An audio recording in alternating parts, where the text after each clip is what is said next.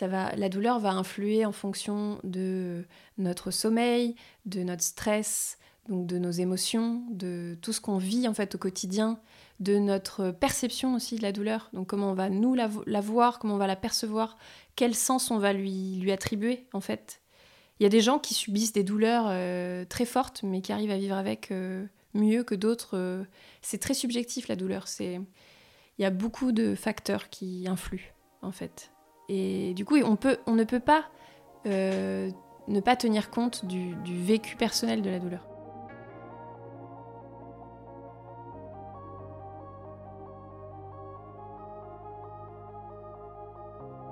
Chers auditeurs, comme vous le savez, le parcours de soins d'une personne menstruée, a fortiori quand elle est atteinte d'une pathologie, est une véritable épreuve. Trouver un médecin est parfois un parcours de la combattante ou du combattant. Avoir un rendez-vous rapidement avec une personne empathique, à l'écoute, vigilante à nos ressentis et nos vécus, c'est souvent long et laborieux. Aller voir un médecin n'est jamais anodin. On a peur, on a mal, on cherche des réponses à nos questions, on est vulnérable, craintif, on redoute le pire. Quand je repense à mon parcours, je repense à une des premières gynécos que j'ai vues. J'avais 20 ans, et ni le récit de mes souffrances, ni l'œdème qu'elle m'a trouvé dans le vagin n'ont semblé suffisants pour qu'elle me pose plus de questions ou cherche à comprendre ce qu'il pouvait se passer dans ma vie et dans mon corps. Je repense à ce généraliste qui, l'été 2020, m'a vu entrer plié en deux dans son cabinet à cause d'une douleur que je localisais sur mon ovaire droit, et qui m'a expliqué avec condescendance que je n'avais pas mal à l'ovaire, mais au côlon, et m'a renvoyé chez moi avec pour seule consigne de faire un régime sans crudité ni fruits rouges. Deux mois plus tard, on me trouvait un kyste de la taille d'une balle de tennis sur ce même ovaire droit. Je repense aussi à ce kiné qui récemment m'a reçu au sein de l'unité douleur d'un grand hôpital marseillais.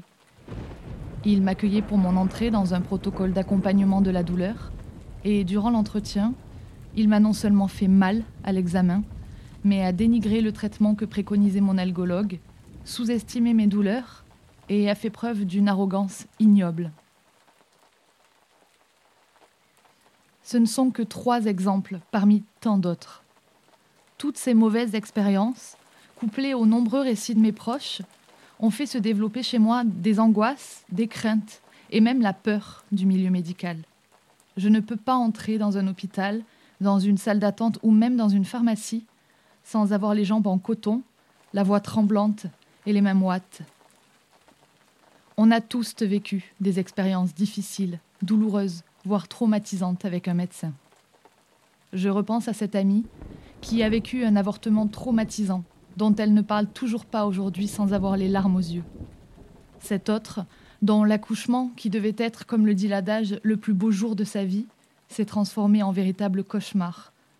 Ou encore toutes ces personnes qui osent parler de leur fausse couche et de la double peine qu'a pu être le traitement que leur ont réservé les soignants. Alors, se crée entre patients et patientes une solidarité souterraine.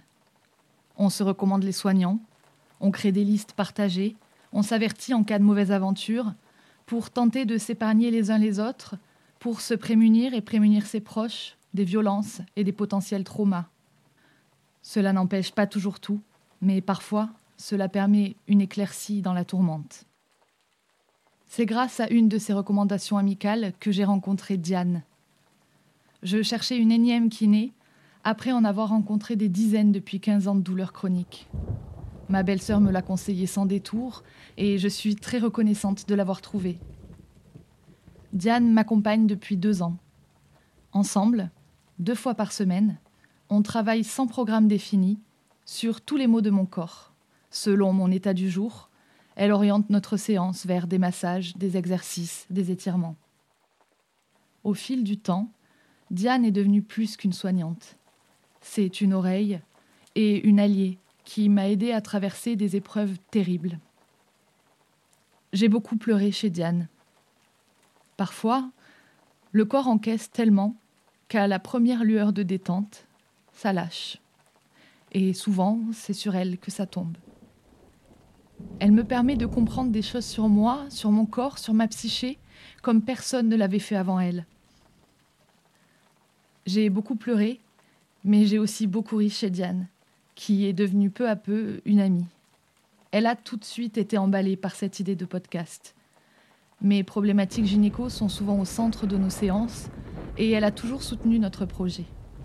Si elle y est sensible, c'est aussi parce que ces questions la touchent personnellement. Diane est atteinte de SOPK. Elle a d'ailleurs été une des premières personnes avec Lola à apprendre il y a quelques mois que j'en étais moi aussi atteinte. Me voilà membre de la communauté de la Sainte Trinité de l'utérus, endométriose, adénomiose, SOPK.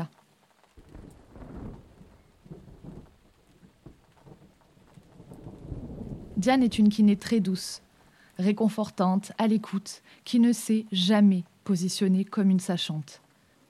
Elle m'accompagne, elle m'écoute, elle m'entend. Sa participation à un épisode de Penser les règles nous a semblé évidente, car son double profil de soignante et de soignée est particulièrement éclairant. On est très fiers de vous faire entendre aujourd'hui son témoignage et de donner la parole à une membre du corps médical à qui on fait confiance et qui nous donne quand même un peu espoir en la médecine.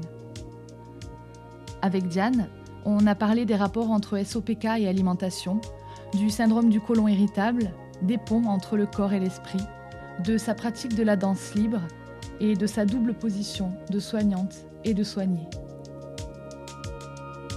On vous souhaite une bonne écoute.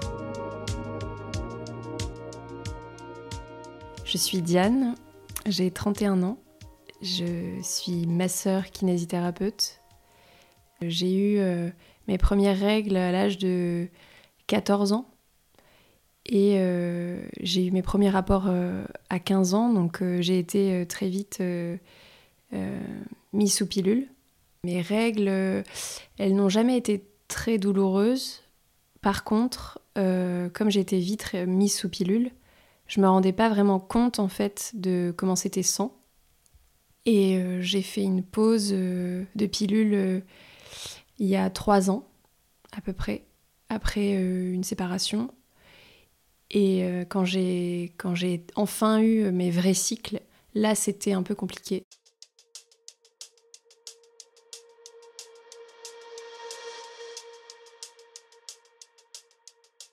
J'avais euh, des, moments où j'avais pas de règles, j'avais beaucoup d'acné, enfin plein de symptômes que j'avais pas avant, euh, même une pilosité un peu euh, bizarre, un peu hétérogène, à des endroits où j'avais pas forcément eu de poils avant, une sécheresse vaginale aussi un peu, donc une gêne pendant les rapports. Et du coup, j'ai vu aussi par une échographie avec ma, ma gynécologue que euh, j'avais euh, un syndrome des ovaires polykystiques. Mais j'ai mes deux sœurs qui ont euh, le, même, le même souci, le même dérèglement hormonal. Et donc avec des problèmes d'acné, des, des, follicules en nombre supérieur à la moyenne, des troubles dans leur cycle au niveau des, des règles, avec des absences de règles, ce qui me gêne le plus euh, dans ce syndrome, c'est plus le côté sécheresse euh, vaginale et aussi un peu l'acné, mais euh, sous pilule, sous pilule, disons que les symptômes sont hyper atténués. J'ai aussi associé à ça le trouble du côlon irritable. J'ai été suivie pour ça par un gastro-entérologue qui m'a retiré un polype l'an dernier donc j'avais 30 ans. Et euh, il y a un terrain un peu de cancer du côlon dans la famille. Donc en fait, euh, suite à ça, j'ai euh, quand même changé drastiquement mon alimentation pour limiter l'inflammation intestinale. Et ça me soulage quand même beaucoup de suivre un régime particulier, donc sans gluten, en faisant attention à certains aliments, tout ce qui est crudité, l'alcool, la cigarette, bon, toutes ces choses qui peuvent être euh, inflammatoires, euh, les produits laitiers diminuer, euh, diminuer la consommation de viande rouge, voilà, principalement ça. Donc si on a une membrane intestinale qui est inflammée en permanence, on absorbe moins bien, d'une part, et en plus, ben, on va absorber aussi des choses qu'on n'est pas censé absorber dans le sang. Donc ça, ça, ça, a aussi une répercussion sur le côté hormonal au niveau des ovaires, quoi, la sécrétion hormonale.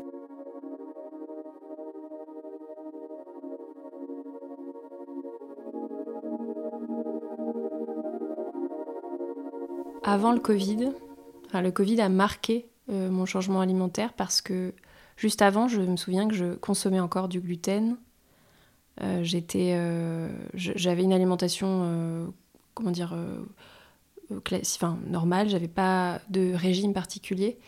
Et en fait, je me suis rendu compte déjà que je ne supportais plus la bière, plus du tout. Alors, j'avais des crises vraiment de douleur intestinale qui me bloquaient et j'avais comme des, comme des, comme des gastro en fait. Ça faisait comme une gastro euh, euh, quand je buvais trop ou quand. Voilà. Et en fait, euh, j'avais perdu pas mal de poids. Et j'ai posé la question à une, une pharmacienne qui travaillait dans une super pharmacie à Marseille. Et en fait, il y a une dame qui m'a vraiment fait comprendre que si je perdais autant de poids et que j'avais aussi des diarrhées à répétition, et des douleurs, des ballonnements, c'était pas pour rien.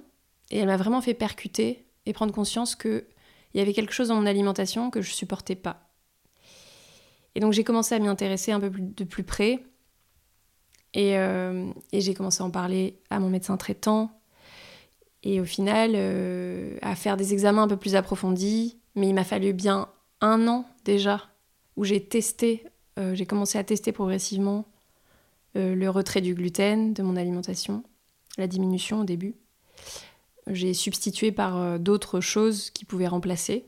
J'ai diminué certains aliments comme l'ail ou l'oignon qui méritaient aussi. Enfin voilà, j'ai essayé de, faire un petit peu des éliminations et de voir euh, avec moins d'alcool, avec moins de cigarettes, si je me sentais mieux.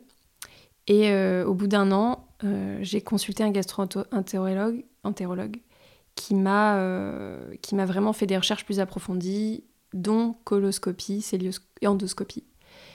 Et là, il m'a, retiré un polype et il a dit que j'avais une muqueuse qui était légèrement inflammatoire aussi, mais qui était quand même nettement améliorée par rapport à mon, mon retrait du gluten. Enfin, en tout cas, j'avais moins de symptômes au moment où j'ai fait ces, ces analyses. Ça a été hyper frustrant au début, parce qu'à chaque fois que je refaisais un écart, je sentais vraiment la différence et ça faisait comme une sorte de rechute ou ah, d'un coup grosse crise euh, au point de ne pas pouvoir aller travailler parce que euh, bah, grosse douleur de ventre, euh, diarrhée. et quand ça m'arrivait, je me sentais vraiment en échec en me disant purée, c'est un handicap en fait. C'est un handicap d'être autant fragile du ventre, quoi, en fait. Et donc c'est plus plus ça mon, souci actuellement. C'est plus cette fragilité intestinale, quoi. Mais qui a des répercussions euh, hormonales.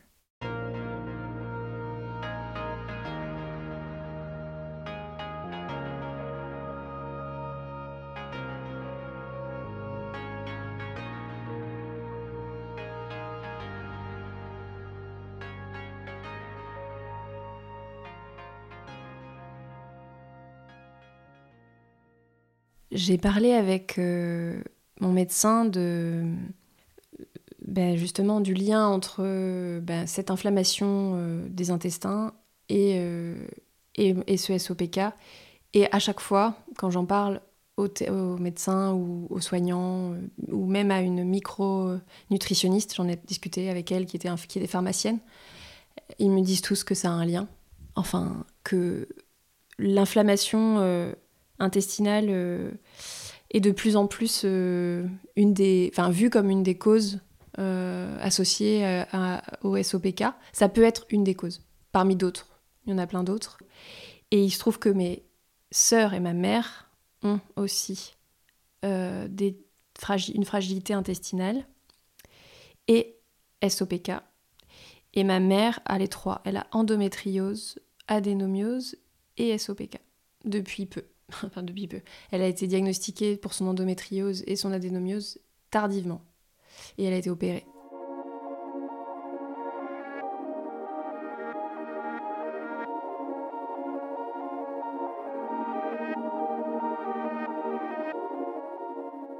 Alors avec ma famille, avec mes sœurs et ma mère, bien qu'on partage un peu ces, ces, symptômes, on a vraiment une manière très différente de le gérer. Donc j'ai une de mes sœurs qui est plutôt réfractaire à changer euh, son alimentation, à adapter des choses. Pour le moment, en tout cas, elle se braque un peu par rapport à tout ça. Ma deuxième sœur, donc celle qui est vraiment intermédiaire, elle, euh, pour le coup, elle est un peu plus ouverte déjà, elle a testé des choses aussi.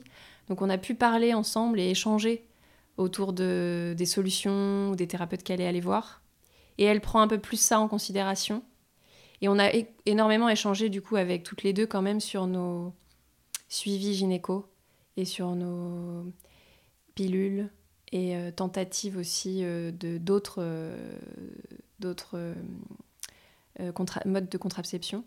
Moi, j'ai essayé, j'en ai pas parlé, mais j'ai essayé un stérilet au cuivre. Ça a été une catastrophe. j'ai eu des grosses douleurs inflammatoires, des saignements à répétition. J'étais anémiée. Enfin, vraiment, c'était un échec. Donc, je l'ai retiré assez vite. Et euh, ma sœur a essayé aussi, pareil, c'était pas une réussite. Donc euh, voilà. Et avec ma mère, on échange aussi beaucoup, beaucoup plus. Elle est, euh, assez ouverte sur tout ce qui est phytothérapie, utilisation de plantes. elle, pour le coup, c'était déjà de base, elle était assez intéressée par des, une médecine plus holistique. Elle a consulté des ostéos, elle consulte euh, d'autres thérapeutes euh, un peu euh, sur des thérapies plus globales, enfin, pour gérer le stress, l'hypnose. Donc oui, on, parle un petit peu de, ça plus facilement avec elle. Et elle fait beaucoup d'efforts sur son alimentation actuellement. Elle a mis un peu de temps, mais à, supprimer certaines choses ou à réduire certaines choses. Mais là, elle s'y met elle s'y met un peu et je sens qu'elle elle, elle, prend ça un peu plus au sérieux qu'avant.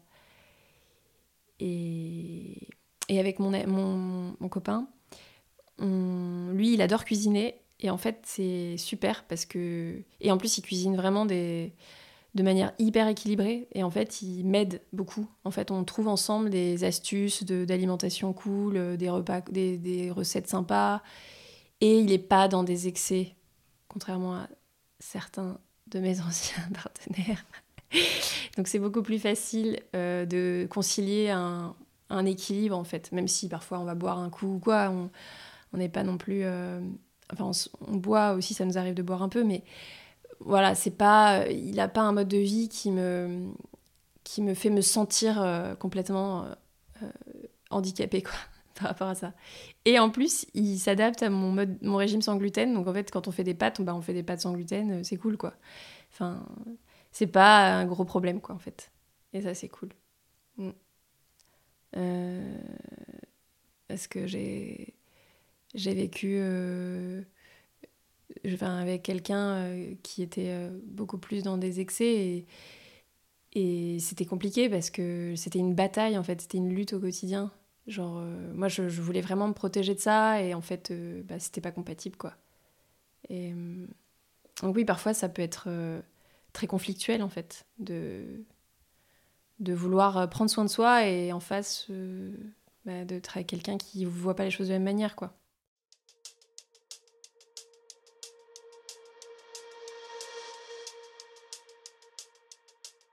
Pendant ma formation à l'école de kinésithérapie, euh, j'ai pas vraiment le souvenir qu'on parlait, qu'on nous a donné des cours ou parlé de ces problématiques euh, d'endométriose en fait et de douleurs euh, qui pouvaient se répercuter du coup sur les membres inférieurs, sur les sciatiques.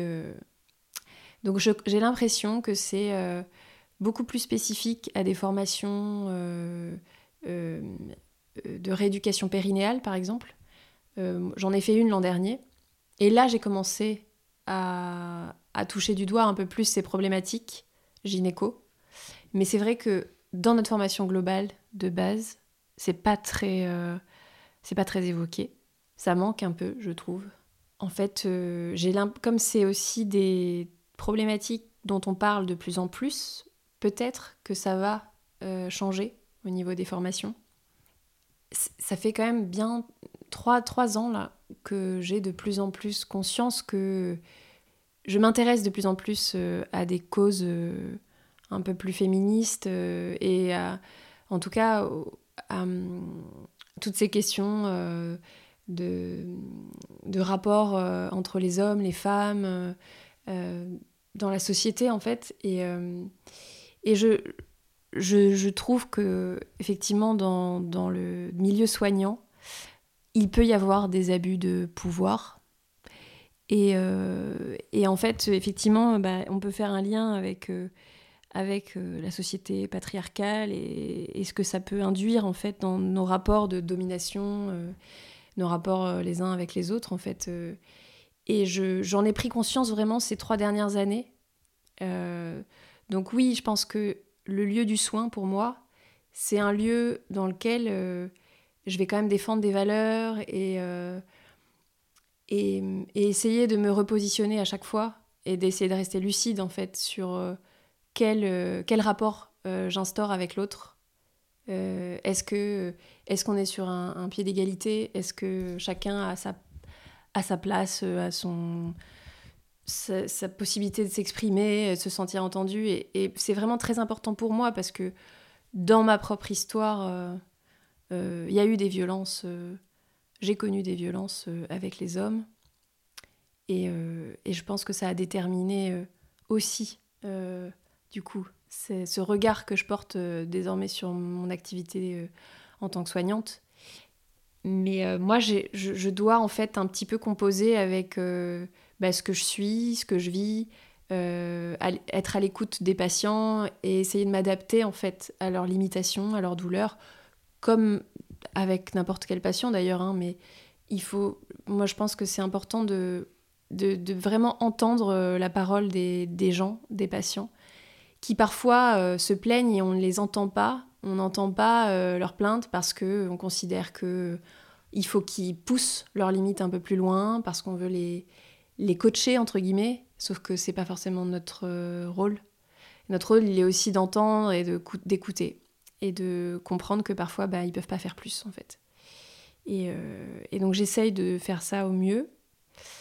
Euh, et chaque, séance, ben, en fait, je demande au patient comment il se sent, en fait, déjà, avant de commencer à lui proposer des exercices, de voir lui où il en est dans son corps, euh, de faire des bilans assez régulièrement, même si c'est des bilans oraux. Au début, je fais un bilan écrit euh, où je vais regarder vraiment la posture, les limitations, les antécédents. Euh.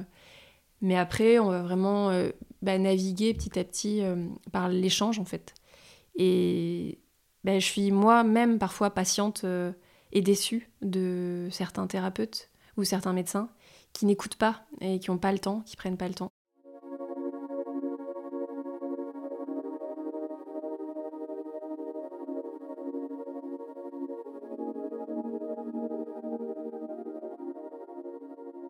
Et dernièrement, j'ai même fait une formation de danse-thérapie, où justement, c'est beaucoup, c'est de l'expression libre, énormément. Donc, euh, c'est comment aussi se relier au corps, aux émotions, euh, d'une manière plus libre, avec beaucoup moins de, avec beaucoup moins ce carcan de, de, performance, d'exigence, euh, de toujours pousser le corps au-delà de ses limites. Non, comment on peut les accueillir, nos limites, comment on peut les regarder? J'ai toujours aimé danser, depuis toute petite et euh, j'ai voulu euh, un petit peu trouver une formation qui me permettait de, créer des ateliers par exemple de, danse en groupe pour aider les gens à s'exprimer autrement que par des exercices euh, de kiné par exemple classiques, mais d'essayer de se relier au corps aussi d'une manière plus globale où on va venir vraiment écouter nos émotions, accueillir ce qu'on ressent, nos sensations corporelles aussi, et d'accueillir aussi nos limites. Parce qu'il s'agit vraiment de d'accueil en fait. Et je trouve que c'est une vision, enfin ça m'a apporté une vision aussi différente sur le soin en kiné. Parce que, donc c'est complémentaire, mais euh, j'ai un autre, regard aussi sur mon accompagnement avec les patients en kiné parce que je, je me rends bien compte que voilà, on, a des limites et elles ont le droit d'être, d'exister et on a aussi des émotions. Et on peut pas euh, regarder une personne et sans, sans voir qu'elle est un tout en fait elle est un tout. Elle c'est pas un corps avec juste une cheville ou juste un problème de genou ou juste un problème de ventre. C'est euh, voilà qu'est-ce qu'elle vit dans sa vie, qu'est-ce qu'elle traverse, quels sont ses stress en fait, euh, et comment on peut venir danser jouer avec ça, comment on peut venir euh, atténuer la douleur qui accompagne ça. Et voilà, donc je trouve que ça, ça m'a aussi permis d'avoir un autre regard sur le corps, sur les émotions et de, de venir vraiment regarder euh, les, patients d'une manière plus globale. ma pratique de la danse m'aide énormément à travailler, euh, enfin, à venir accueillir mes résistances corporelles et notamment euh, mes blocages, les blocages que je peux avoir aussi dans mon intimité sexuelle avec mon partenaire. C'est-à-dire que si dans la danse j'arrive à exprimer, à trouver des espaces de liberté où je me sens euh, beaucoup plus en confiance avec mon corps, où je sens que mon corps bouge de manière plus fluide, et bien euh, dans mon rapport avec l'autre, dans l'intimité, il va euh, forcément, ça va forcément se retentir, enfin, avoir un impact en fait sur, sur mon rapport avec l'autre et ma manière de me connecter à l'autre aussi. Donc vraiment la danse, je trouve que c'est un très bon support, moyen, outil pour explorer son propre corps, ses propres limites et accueillir aussi le corps de l'autre et, et les limites de l'autre. Et c'est vraiment un langage corporel, la danse, qui, euh, qui peut débloquer beaucoup, beaucoup de choses et qui peut vraiment aider à exprimer des émotions comme la tristesse, la colère, euh, le dégoût, euh, la joie, le désir. Enfin voilà, il y a plein de plein d'émotions que je me suis autorisée à vivre pleinement dans la danse et à explorer. C'est c'est incroyable. c'est incroyable. Et en fait, je me souviens d'une phrase que j'ai lue ou bah c'est ouais, je suis allée voir une exposition en fait d'une artiste féministe qui s'appelle Gada Amer et euh, qui, qui, qui, a beaucoup euh, montré euh, dans, son, dans ses œuvres des visages ou des corps de femmes. Et elle disait en fait que la liberté, elle existait déjà dans le corps en fait. Elle peut prendre naissance et prendre forme dans le corps. Donc c'est vraiment dans ce lieu du corps qu'on peut déjà combattre, lutter pour obtenir plus de liberté. Déjà avec nous-mêmes en fait. Elle a vraiment euh, fait un travail incroyable autour du corps et ça m'a trop parlé. Je l'ai moi-même expérimenté quoi, dans des phases de deuil, dans des phases euh, compliquées où il fallait que je dise au revoir à des gens, des... J'ai senti que voilà, j'avais beaucoup de colère, beaucoup de tristesse et, euh, la danse m'a aidé à vivre ça.